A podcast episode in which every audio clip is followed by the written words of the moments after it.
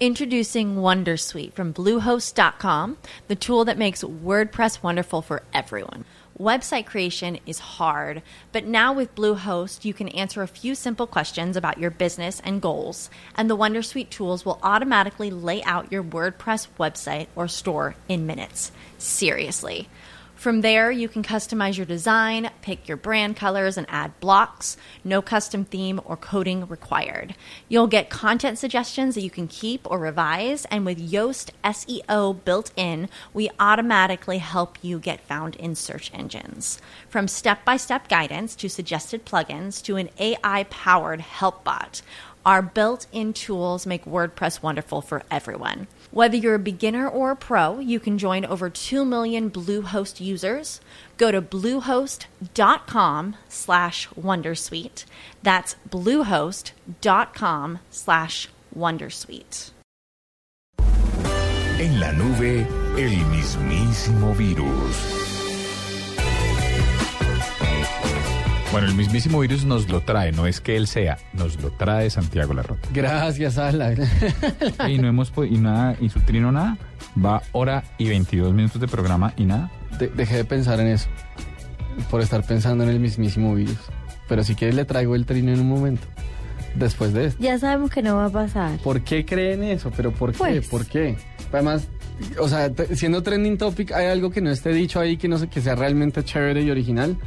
Lo dudo. Pero bueno, mismísimo virus de, eh, pues un poquito en relación con lo que usted estaba hablando ahorita de Match.com, eh, es una investigación que hizo el Wall Street Journal, el, el periódico, el periódico inglés, el periódico norteamericano, eh, que coge los los, los- tal vez los primeros 100 sitios eh, más importantes en tráfico en los Estados Unidos, eh, entre los cuales está el New York Times, eh, el sitio de, de CNN, Match.com, el mismo sitio del Wall Street Journal, y hace una investigación de qué información comparten estos sitios con, con terceros, con compañías de afuera, mejor dicho, por decirlo de alguna forma.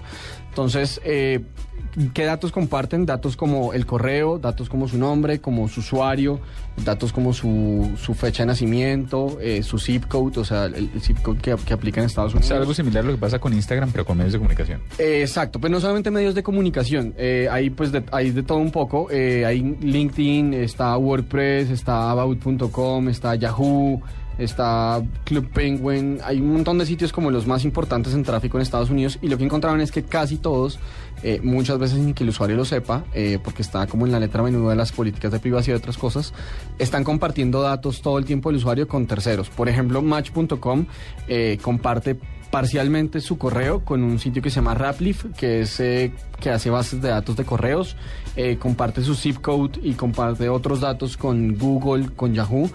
Eh, y la pues, creo que este es un mismísimo virus eh, mezclado con un digno de, re- de retweet. El digno de retweet, sin, eh, sin duda, es la investigación, es muy sólida, muestra exactamente qué datos está mandando a qué, a, a- a qué servicios. Pues un poco como para que el usuario esté consciente de que toda su información de todas formas está siendo eh, compartida en, en línea, muchas veces sin su conocimiento, eh, muchas veces, bueno, no sin su, cons- sin, sin- sin su consentimiento, porque en algún momento le debe aceptar a las políticas de privacidad, pero pues que debería estar un poco más informado de esto. Y el mismísimo virus tiene que ser realmente con que muchos de estos sitios sí aceptan que dentro de sus políticas ellos dicen que nosotros, eh, nos- ellos comparten, o sea, nosotros el sitio, pues, eh, Match.com, por ejemplo, compartimos su información con terceros. Si no le gusta, pues, por favor, no entre en Match.com. Es básicamente un poco la, la respuesta. Eh, Si no le gusta, de malas. Exacto, vaya a otro sitio. Eh, ya ya le, le- le paso a, a Diana para, para compartir por redes sociales la investigación, pero, pero pues bueno. ¿no? Me la regala parece. también, por Se me ocurrió un, un hashtag con eso. Sí, numeral, de Numeral, malas. eso es lo que hay. Sí, también me gusta. Eso es lo que hay, numeral, eso es lo que hay y numeral de malas. Numeral de mal. Oye, está bueno. Numeral, eso es lo que hay. Para que vaya pensando en trinos desde ya. Creo que los vamos a ver en unos ¿Ese es para meses. 2014? pero, pero yo en dos meses me voy de vacaciones dos años otra vez. Ay, Entonces, Dios espérese. mío. Prepare, prepare el de, el de Gracias Dianita mañana, ¿no? Es mañana. Eh, ese- Ay, no, ese- qué ese sale oso. natural, señor. De verdad no me parece. Ojalá salga. Eh, otro mismísimo virus es cómo Apple se ha convertido en un imán para los ladrones. Ayer le contaba a usted, Diego, pues porque usted y yo siempre venimos al programa, Sí, señora, es eh, que el 31 de diciembre en Francia, en París, se robaron alrededor de 1.3 millones de dólares en productos de Apple. Pues resulta que esta no es la primera vez que pasa y es que en noviembre, por ejemplo, del año pasado, 2012, eh, la empresa de la manzana sufrió un robo de 3.600 umina- unidades del iPad mini en el aeropuerto John F. Kennedy de Nueva York lo que supuso una pérdida, una pérdida de 1.5 millones de dólares. Ese mismo año, pero en septiembre, eh, otros ladrones entraron a una tienda en California y decidieron choca- chocar un BMW contra la tienda. Posteriormente, obviamente, fueron arrestados, pero pues el objetivo era la tienda.